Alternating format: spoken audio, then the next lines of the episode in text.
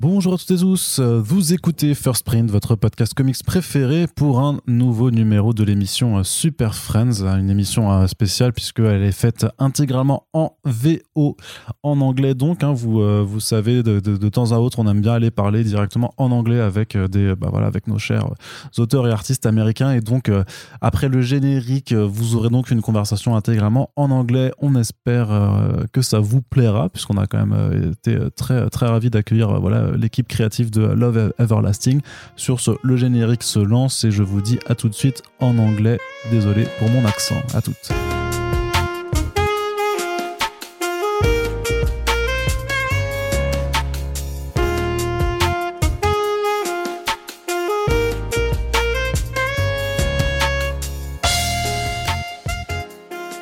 So we are delighted to uh, be in a new Super Friends uh, podcast, and we have the creative team of uh, Love Everlasting. So we can say hello to Elsa Charretier, which is back in the in the podcast First Print. Hello, Elsa.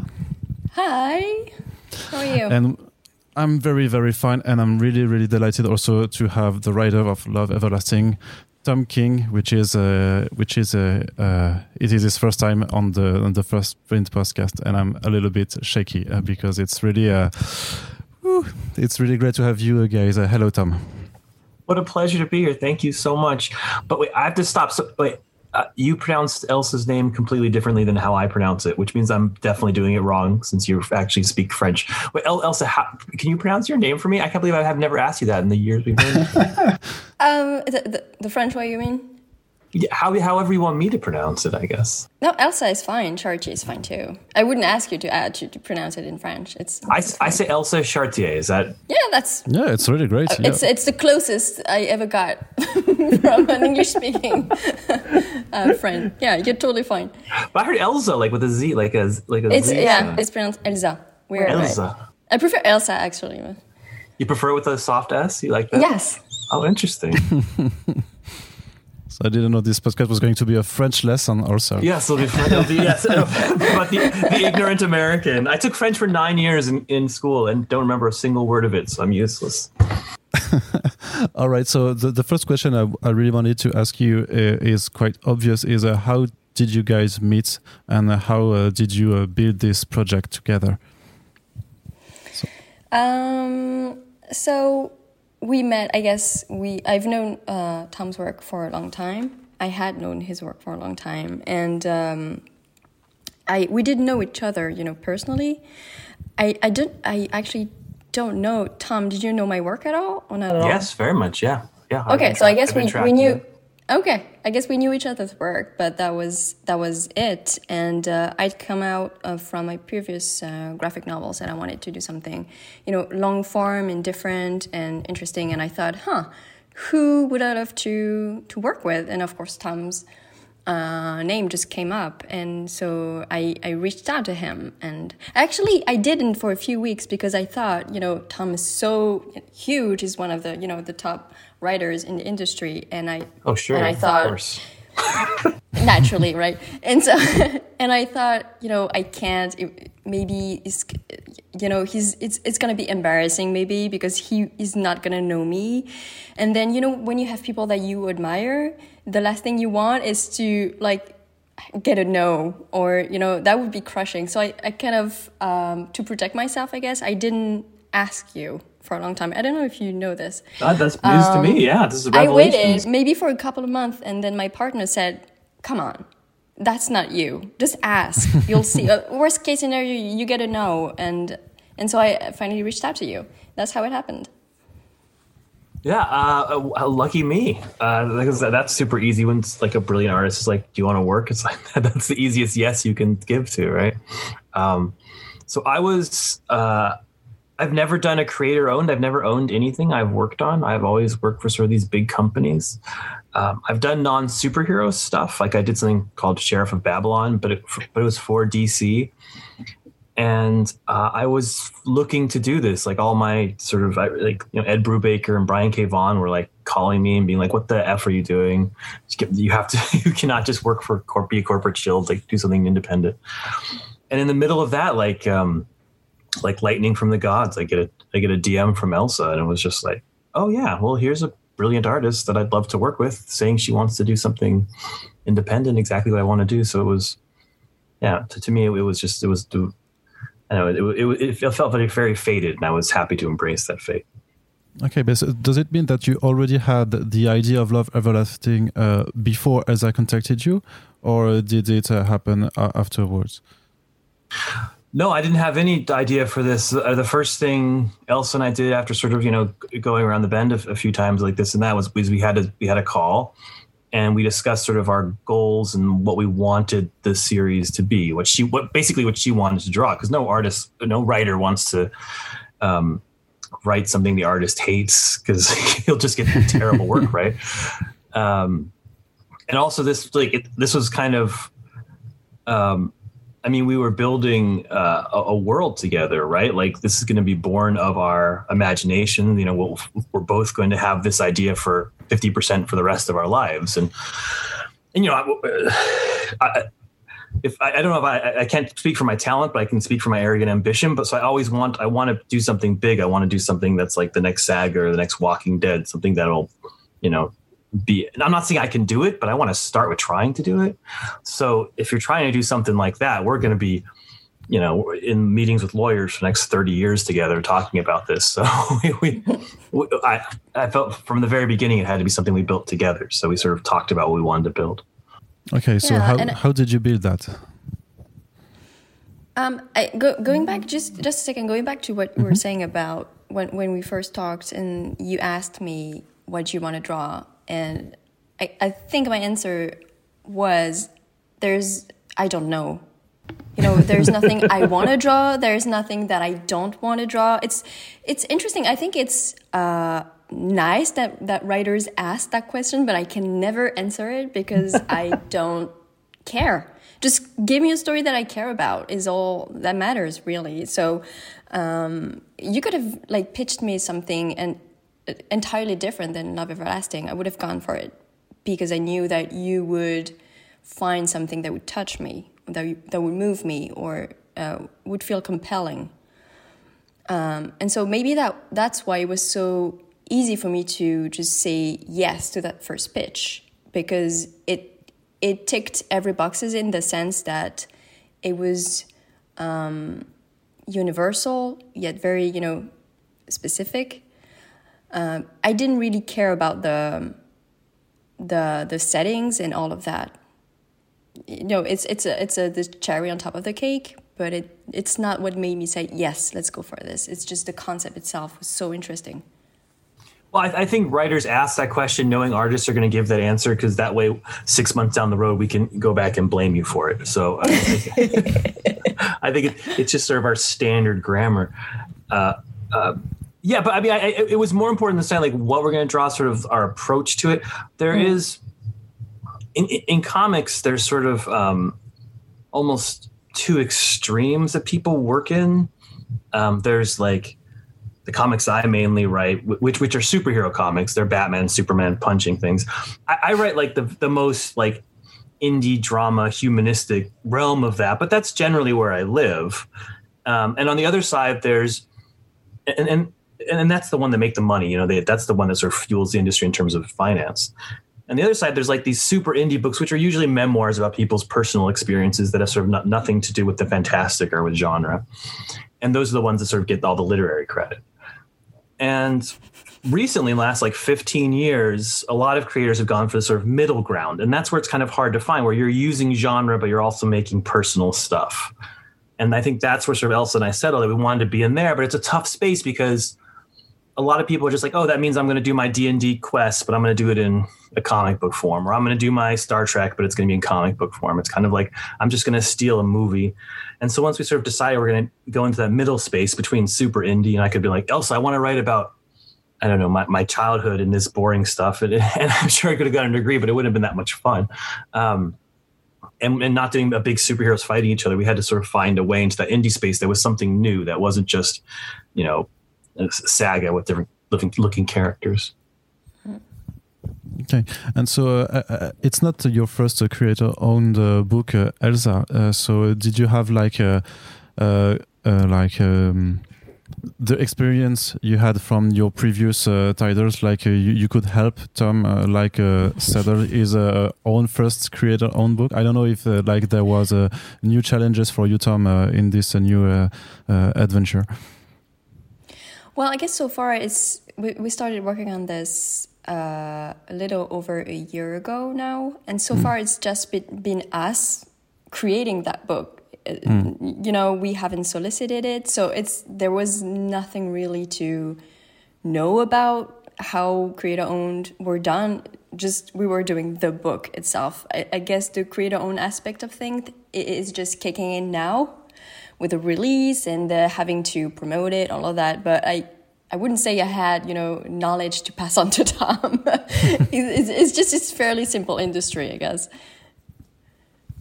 Uh, I mean, I really, really appreciate doing it with someone who had done it before. Uh, I mean, I'm fortunate that I, I, you know, most of my friends have gone through this. You know, I, you know, Josh Williamson sure. or, or, or, Scott Snyder or Edward, so that I, I, could get advice from them. But yeah, uh, doing this with Elsa would sort of be like, sorry, be like, is this normal? Are we doing this right? Are we like all that? That that makes it a thousand times easier, at least for me.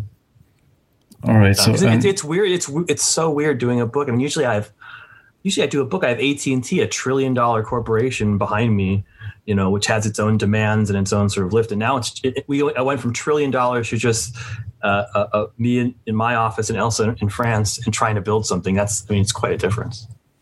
So, like, did you set up uh, like uh, work sessions uh, to to discuss about the the plot, the characters, the settings, and then like as I will draw something, and you you you do another session. I don't know, two weeks later. How did you work together? at distance, especially? I mean, well, first we found the idea. First, like I said, we came with the parameters. I was talking about sort of where we were on that line between super indie and superheroes, and then we kind of came up with. And I, I came up with with the general idea of of doing this sort of romance thing. Um, I wrote up a pitch which I sent to Elsa so she could sort of see what it was like.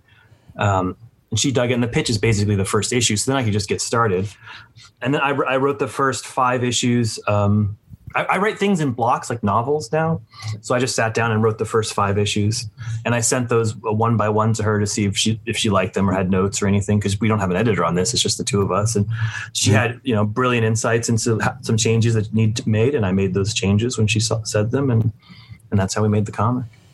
Yeah, I think it's, it was very, you know, a simple process. I don't feel generally when I work with writers that I feel like I have to have an input on the script or feel like I have to add something to the scripts. Uh, uh, you know, ahead of, of the scripts being written, I, I like being surprised. I like, you know, getting something in my inbox and saying, oh, this sounds fantastic. You know, I want to write this right now. I think the process is very different when I co-write. Of course, naturally there I want to get involved in the writing, but when I'm just strictly speaking uh, acting as an artist, I don't like to talk about the script before I get it. Actually, I prefer it that way.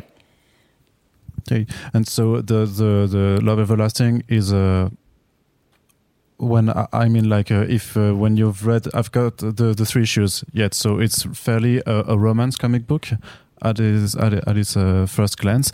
So why do uh, romance comics book? Because it's not the genre that is like uh, the more uh, developed nowadays. It was like 80 years ago but nowadays we don't see a lot of romance co comics. So why did you go go into that?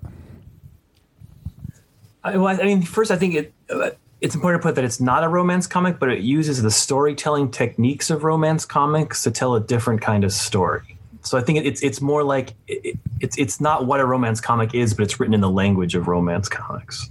Um, if, if that makes sense. Sure, but we don't know that yet because we, we don't know that. Yeah, yeah. that's that's the trap we're we're setting for the readers. It looks like a romance comic, and it becomes sort of a horror comic. Uh, and uh, so I mean, the way this developed was uh, I, I, collect comic book art, um, uh, and but I'm not the richest guy in the world. Uh, so I was, you know, looking to get get some Kirby pieces and some Toth pieces and all that kind of thing. And I noticed that some of their great work, their best work, was in romance, and it was literally like ten percent of the cost if I want to buy like a Kirby Fantastic Four page or a Kirby Romance page. And so I, I, just, I bought a few of these pages just as part of my comic book collecting, and uh, and they're just beautiful pages. Uh, and you know, I mean, there's no better artist in comics than Toth, right? And so I was like, oh, I have these pages. I might as well read the books they're in just so I can see what the context of this thing I have on my wall is. And so I started reading a few of these romance comics. I was like, this is really weird. It's a very bizarre thing. I always thought of them as sort of like, you know, that sort of Lichtenstein picture of making fun of them and taking a panel and blowing up and making pop art. And I was like, what is like it was like a strange discovery. It's like, what is this? And then I, I started just, you know, doing research as a nerd and I realized that there was like this sort of hidden history of comics, which is a weird thing to find because that's what I do professionally for my life. That there was between 1945 and 1975, a quarter of comics were these romance comics, and they've largely been forgotten. Literally, you know, this I'm talking about 10 to 20,000 comics, the individual issues with like three stories per issue. So we're talking some some 30 to 40,000 stories that people wrote and drew. Um, that have been largely put in the waste bin. Uh, and and the reason they were put in the waste bin is because they were aimed like mainstream comics, the superheroes and cowboy and crime. Those were aimed at the sort of fantasies of little boys. these were aimed at, at sort of the at, at the fantasies of, of, girls, or what were perceived to be the fantasies of, of women in, in, the in that time period of the '60s and the '50s. This idea of finding an ideal family or finding an ideal love. Um, and so I started reading them uh, uh on, like a sort of postmodern sort of way, being like, "What the hell is this? And what does this sort of say about the time?" And uh, in reading them, I was like, hey, there's actually like these are done by people like Matt Baker, who is one of the greatest artists of all time, and, and Toth and Kirby and and Frazetta. And I was like, there's a there's a certain weirdness and beauty to it. And the storytelling, they used all these sort of techniques I hadn't seen in comics before, with these big splash pages and and these weird narration boxes and, and stuff you see Elsa use. And I was like, I like the language here. The, the message isn't good, but the language is interesting. And um, and as I read them, I started to read like, okay, it's basically the same story over again. There's like eight stories. Like a girl falls in love with her sister's boyfriend, a girl falls in love with her boss, a girl falls in love with her best friend. It's it's sort of you know, and it can take place in cowboy times, it can take place in modern times, it can take place in future times. And as the more I read them, it seemed to be the same girl or the same woman over and over again. And I was like, oh, what a bizarre life this poor woman leads, where she where she she just keeps falling in love, and every time she sort of agrees to marry a guy and kiss a guy and move to that sort of mature, more mature stage of her life, she disappears and starts over with a different conflict.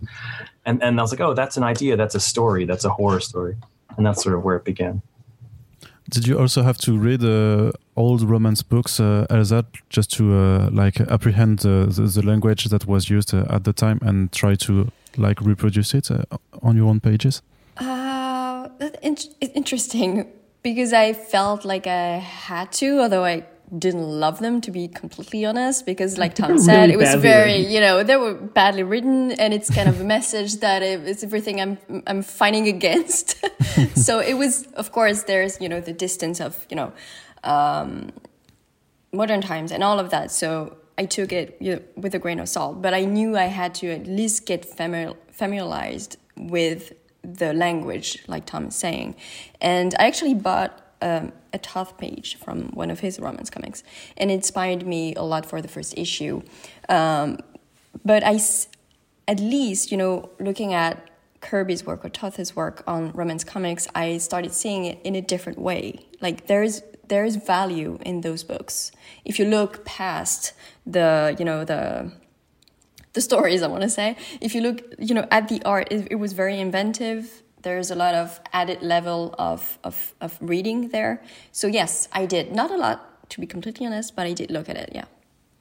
And I guess you also have to do uh, quite uh, uh, researches also from like the, the different uh, settlings of the action because you go from uh, like cowboy to uh, modern times to. Not really because I hate research. I really, really despise having to spend my drawing time researching stuff. So don't look for you know things that are going to be historically accurate. I get a, you know, I, I, try to, I try to stick to uh, a feeling of the time, and then I just make stuff up because I really don't care for research.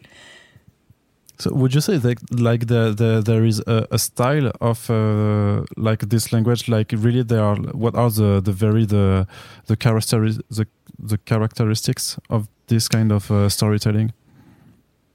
Uh, so, yes, like Tom said, you have you know those splash pages. Those Yeah. you know uh, at the end of the story, you'll have the you know the two figures or you know headshots with the flowers around them. All of that, you know, uh, kind of illuminations. Is that a word?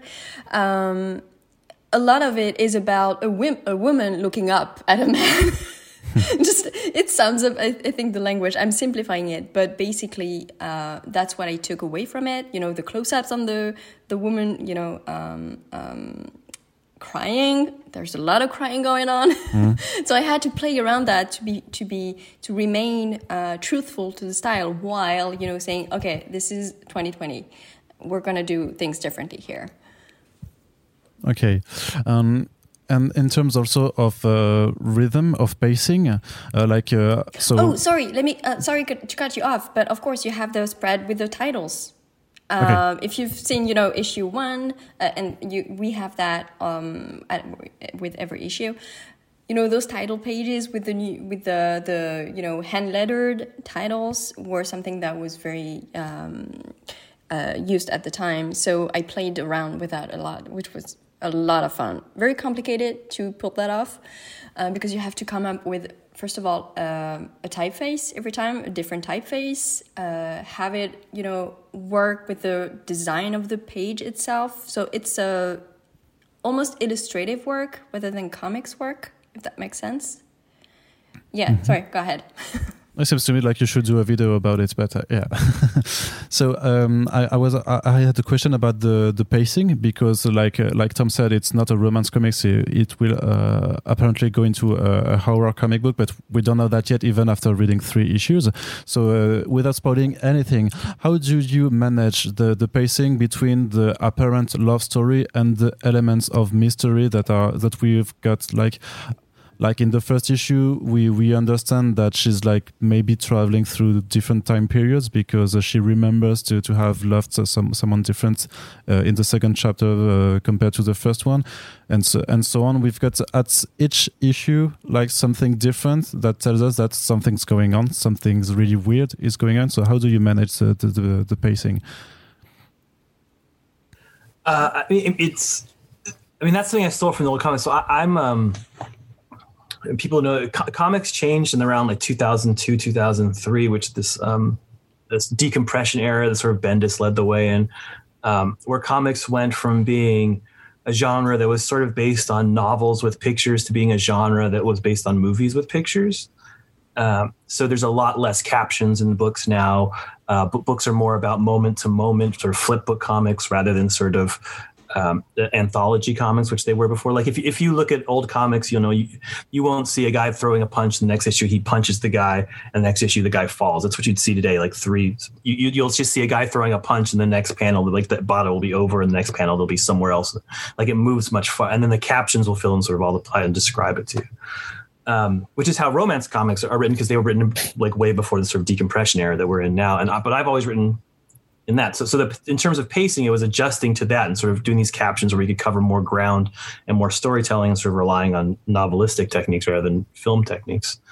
Um, in terms of that story that you're talking about, yeah, I mean, I, I always start my comics in the deep end. Um, that that that's how I, I like my movies. Um, I like when you enter the Matrix, you don't know um, immediately what Keanu Reeves is doing until halfway through. You know, I, I, I like I like to be sort of embrace people with the world and then figure out what the world is, and so that's where we start here.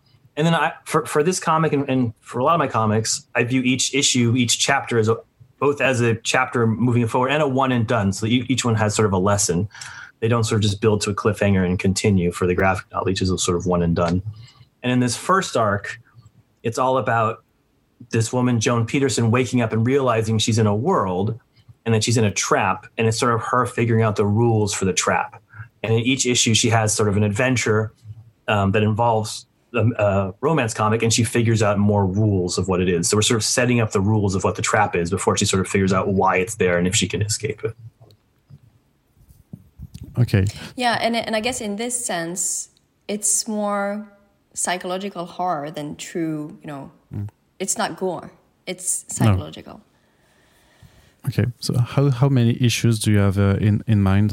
How how long will it take to get to the the, the end of uh, Love Everlasting? Do you already know, or maybe that will be uh, like dependent to the, the the readership that you've got, and maybe you can add issues or or shorten the story.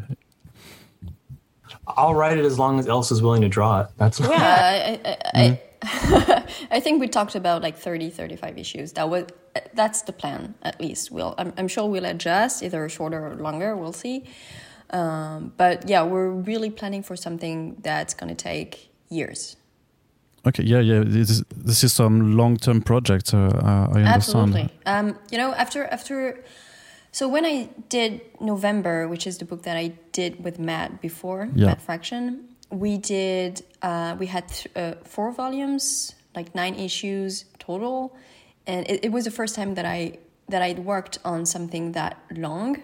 Even though nine issues not that long, but you know the world of comics is essentially five issue miniseries right now.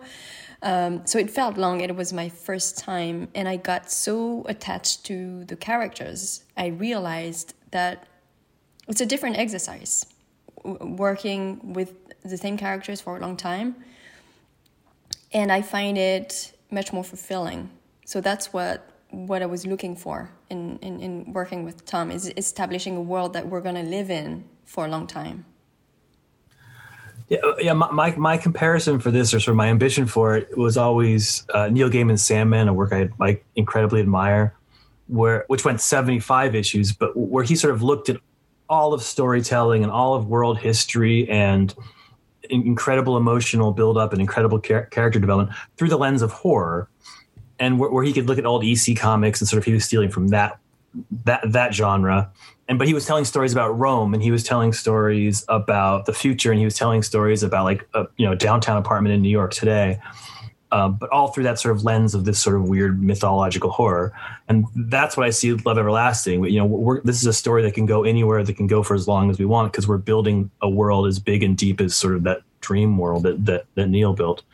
Um, and and so, uh, if, yeah, we're gonna we're gonna go as far as we can go, as deep as we can go. Elsa, I, I, guess it was easy to find the proper colorist for this book. You've already uh, worked with Matt uh, before, uh, so I mm-hmm. guess it was an obvious choice for you.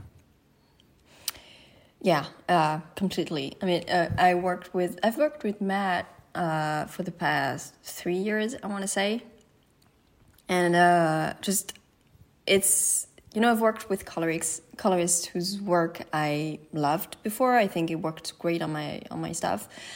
But there's something that is very unique about Matt Hollingsworth coloring, you know, with my inks. It just pairs so well. And no matter the style of coloring he uses, so I just did a, a short graphic novel with him where my work with very, you know, the lines were very clear lines, no, um, you know, line weight, just very simple, very indie. And he just went in with full flat coloring, which is something you rarely see in comics. There's always some sort of rendering, if it, even if just a little. And it's just his palettes are incredible. You know, he can he has an incredible range. He can go from very indie, um, weird palettes uh, to something that is much more commercial, but still has that artistic quality to it. And I think with um, Love Everlasting, he found like sort of a middle ground that still looks um, unique, um, but is not too indie that could, you know, it could uh, put some people off. Um, but yeah, and of course, when you collaborate with someone, after a while you just get these shortcuts. It's just easier. You understand each other. There's it's just quicker. So i've always favored working with the same people because i think it's just a nicer way to to to work whether in comics or uh, anywhere anywhere else. And just matt and i just work really well together. So why you know why change? Hmm. Okay, and in regards to, to your artistic style, you, you're still doing like your drawings. You don't draw the lines of uh, every part of your characters, but still the the lines are kind of uh, done by the colors uh, of Matt. So mm -hmm. how do you how do you work uh, technically uh, with that aspect?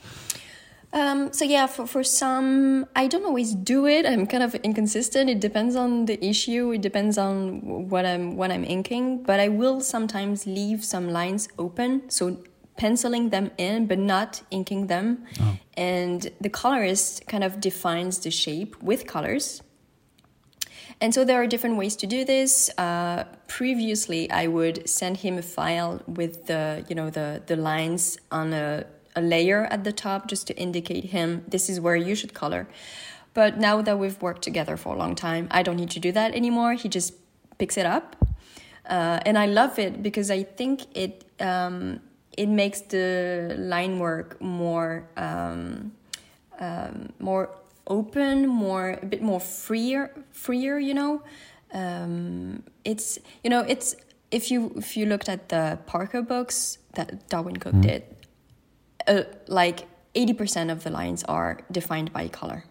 It's just the flat coloring that he went in that defined the shape of the characters. And so I didn't push that as much for Love Everlasting because it's a specific look, but I try to uh, do something that used that aspect. And so yeah, Matt just he, he knows where to where to go now. All right, and so uh, you, you said before that you would not uh, like uh, you don't like to interfere with with the script. So uh, does uh, Tom uh, ask you for changes in your pages, or does it not interfere also with your art? All the time, I'm like get this off of my yeah, pages after pages. It's a nightmare. No, never. you know, sometimes Tom, you'll have. I think you might have had like a couple of notes or stuff that I forgot or that was unclear, but it's really where and I, uh, you know, I appreciate that a lot because, um, you know, unlike Tom, I've never, I've worked with, you know, big companies, and one thing that had me move away from it was notes. I really, really don't like notes. Not that I'm not open to like um, stuff that, you know, knowing about stuff that don't work, but I want to be able to go in and do my half of the work without feeling some oversight from from the writer if that makes sense. Collaboration is different you know to mm. me than oversight. Uh, but no if of course if i'm doing something that doesn't work i want to know about it. But tom um, i think allows me to do my part fully without interfering and i appreciate that a lot. Yeah uh, she, she, as far as I'm concerned, Elsa's in charge of the pictures in the book and how they look, and she should have the final say on all of that. That that's how the good writers think. All right. You know.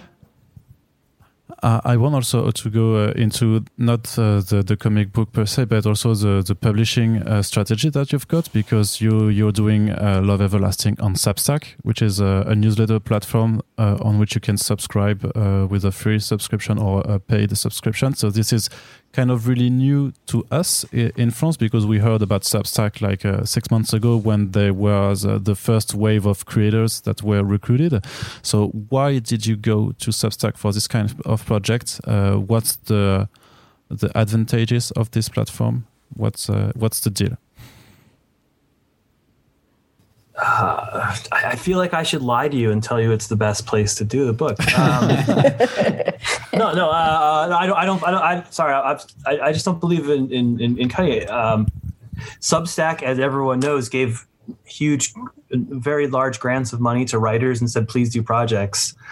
And um, uh, they approached me. Lots of writers do different things. James James Tynion is working with a, a, bunch of different artists on, on making sort of little, uh, uh, sort of shorter comics. Um, Scott's teaching a class on comics. Hickman is building a whole book on comics, or, or building with the audience. Um, so they approached me with with the sack of money, and I like sacks of money. I'm not going to lie, and uh, and Elsa and I were already building this book. We were in the middle of it, and I was I was. Um, uh, I, I went to my my my uh, close friend Clay Mann um, who who is uh, sometimes acts as my sort of conscious too. And I was like, Clay, you know, they, they gave me all this money and I can hire all these artists. And He's like, what? What are you going to hire artists for? You don't do anything. You're a writer. We create the comics. Like, why would you have all the money? Clay could not understand it and was yelling at me on the phone. And I, I, he convinced me. And I was like, oh yeah, the, the way to do this right to build a real comic is to have a real partner. And I was like, well, Elsa and I are doing this, and Elsa is amazing at you know she has a YouTube channel, she has Patreon, and I was like, what if we did this together instead of having my Patreon, we had of my Substack, we had our Substack and, and built the Substack like we would build a comic book, which is together. Um, and and so to me, what Substack did was it allowed us to do two things. N- number one, it, it gave us an, the advance money to just get the best talent possible on this. So we have the per- Clayton Cowles, the best letter in comics. We have Matt, the best colorist in comics. Uh, we, we El- Elsa can can take her time and, and, and, draw the best comic. So it gave us a chance to build the best product we could. And number two, it, it, allowed us to put it out for free, which is an insane thing to do. No one's ever launched a full professional comic for free for the first five issues at least. Um, so to, to, me, it was like, oh, I, we get to do something brand new in comics that we've never done before. Uh, and that, that was the appeal to me. I mean, the, all the other stuff behind the scenes stuff is also appealing, and I should talk about it. But th- those were the two big things, just to make the best comic we could, um, and and to give it to the most people possible. Yeah, d- definitely. I think that you know working with Substack allowed us to get the best of both worlds. The best of work for hire, where you get paid not in advance, but you get paid immediately after having done the work, and creator own, where you own your property. So with creator own, you usually own your property, but you better have some money on the side because you're gonna be working for at least six months on a book before ever getting a cent. If you're lucky enough to make money on the book, which is not, uh, you know, a given. Sometimes you just work on a book and it doesn't it doesn't sell. So that way, like Tom said, we could work on our book and not having to to worry about money. We could pay everyone in advance. I could pay myself. Tom will pay, uh, you know, himself when uh, the time comes. Um, but yeah, definitely. And you know, I personally also like those sort of new platforms and experiments and the, the, different ways of connecting with the audience that it allow. So that was also appealing to me because it's uh, it's new and you you know you you get something like that in front of me. I'm gonna say yes, let's try this.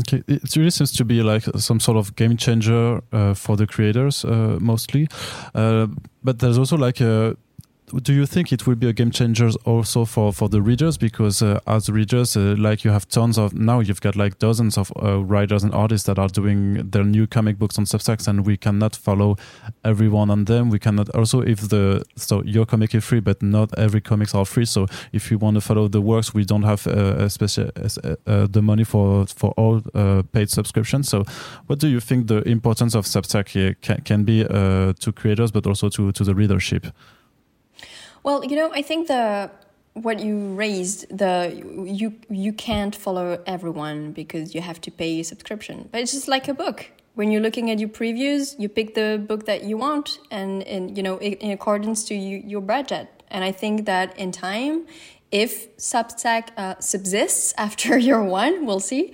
Uh, people will have a Substack budget. I'm pretty sure, just like they have a comic book floppy uh, budget.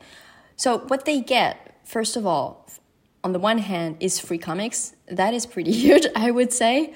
Um, that's the first thing. And the second thing is that with Substack, the whole thing is it's newsletters. You get comics through those newsletters, but you also get a lot of uh, content, extra content, whether it's you know podcasts, audio recordings, videos, process about. You know, Tom is gonna publish um, his scripts on there which is like incredible for for his fans or for aspiring creators. You get to see Batman scripts. That that's wonderful, I think, and that's pretty unique.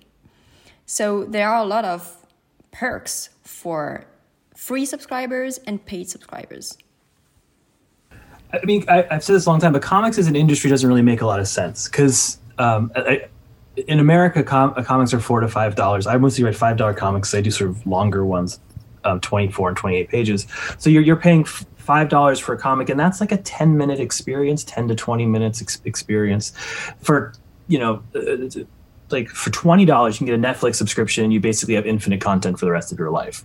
So, so in terms of like investing in sort of your time, it's it's bizarre that anyone buys a comic and, and, and economically.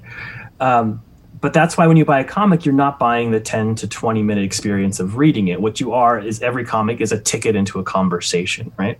Like that's why people buy comics. They buy comics, they can read them and they can go online and talk to their friends about them. They can go on Twitter and complain directly to me about them. uh, uh, they, they, can, they can collect them, they can go to conventions. It, a, a, comic book is not the reading experience, it's a ticket into a community. Um, and so th- that's why I think you know our Substack is for six dollars a month, which is one dollar more. You do you still get the twenty four page comic, plus you get a letter column, you get a place to talk. It seems to me like that's that's a decent that's a decent deal. It's one dollar more for a lot more content than you'd be getting with a comic book. Um, that said, I, I understand your your question, and I think the problem is is that the comic book audience has never embraced digital comics. Uh, mm-hmm. And I think it's it's clear we can kind of say that now, and and I think it's almost a relief that kind of we like physical things. We like the smell of comics. We like putting them on our shelves. We like owning them. We like reselling them. We like, and so there will always be a limitation to anyone that only offers online content. So I think if Substack can evolve beyond online, it can be something super special. Or if it can hit an audience that's not the comic book audience that does embrace online digital, you know, like people who read the New York Times um, online is is you know t- 20 times what they get in print. It's opposite for comics. Comics um, people who read the it's 20 times what they get in print for the digital. It's the opposite. So if we can reach that digital audience that accepts digital stuff, then it'll be a game changer. But it sort of depends on those two things. I think if Substack becomes yeah. something. Yeah, and I think we're also tapping into that um, collectors industry of comics with the the the higher tiers that we have on there where you can get you know physical rewards. You want mm. exclusive copies you know with variant covers all of that. There's a, you know like like you just said tom the the majority of comic book fans want physical books. And so part of the substack is offering them ex exclusive copies of those books. Uh, was it a difficult uh, decision to uh, make the comic uh, free?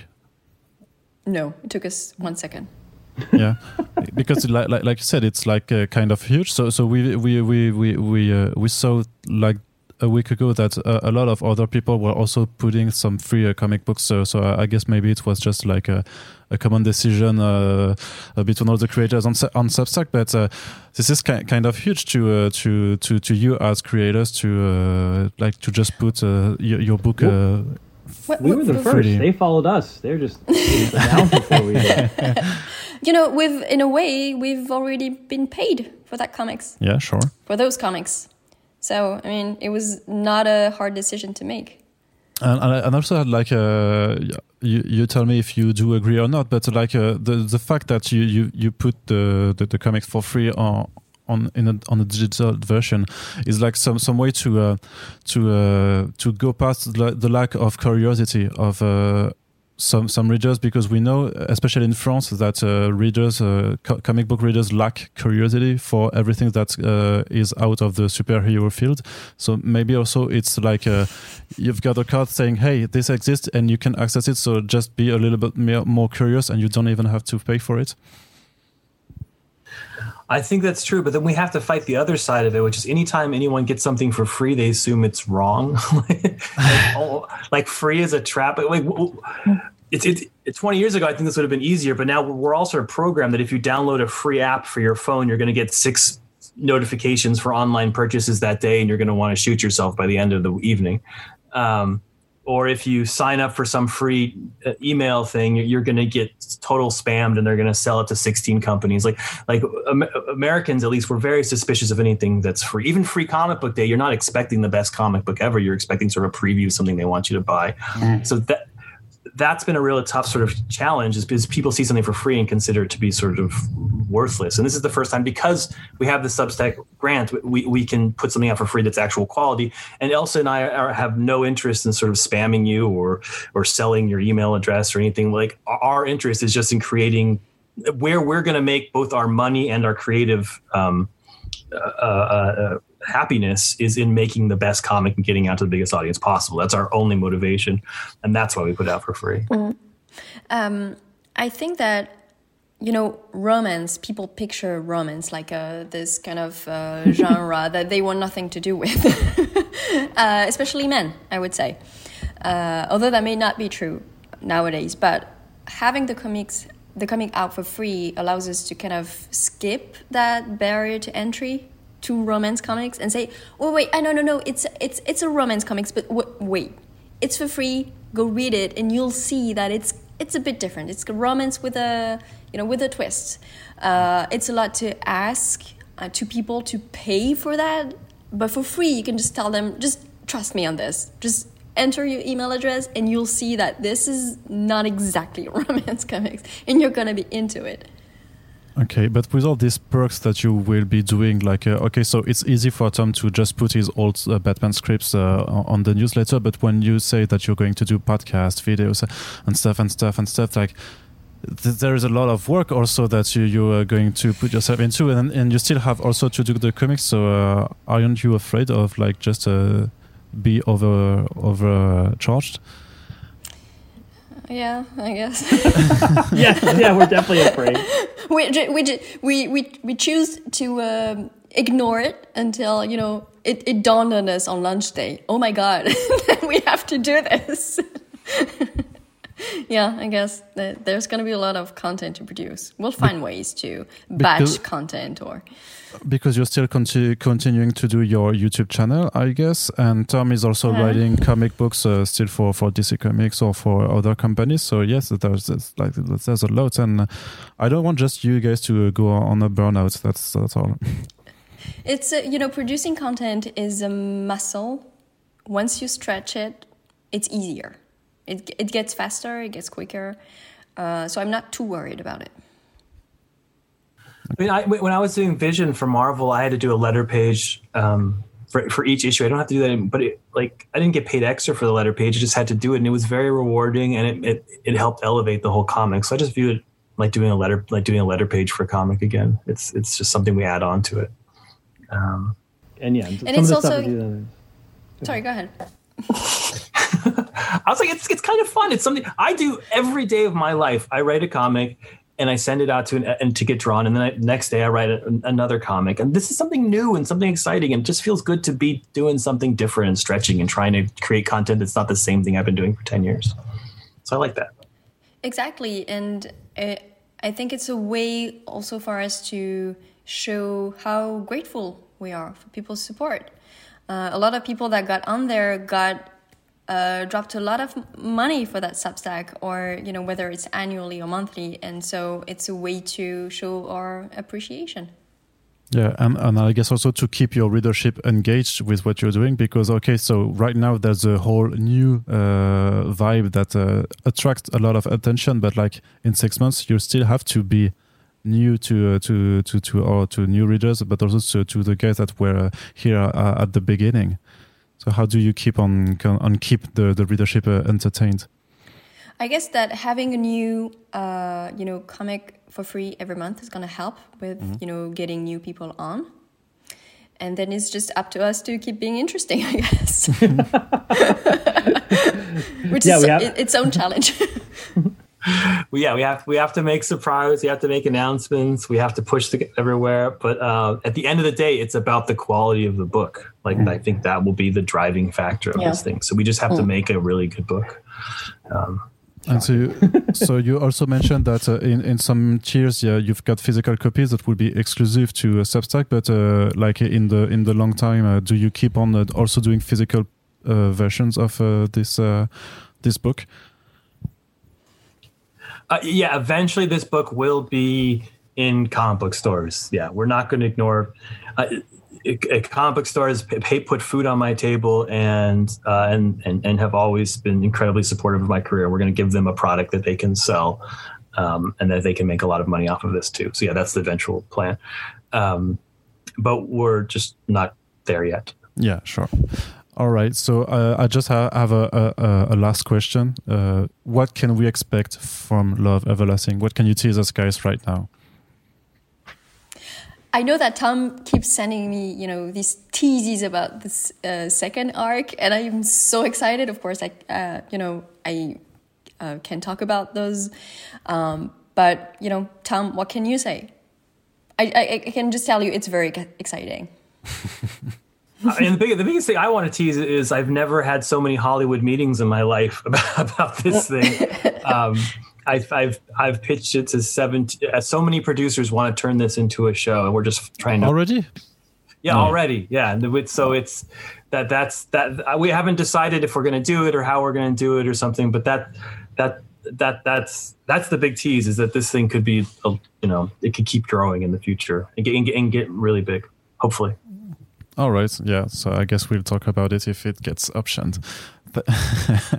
All right. Uh, thank you very much, uh, Tom and Elsa, for being here on, on, the podcast. I hope you enjoyed the discussion, and I hope that uh, you, uh, the guys who are listening, enjoyed it too.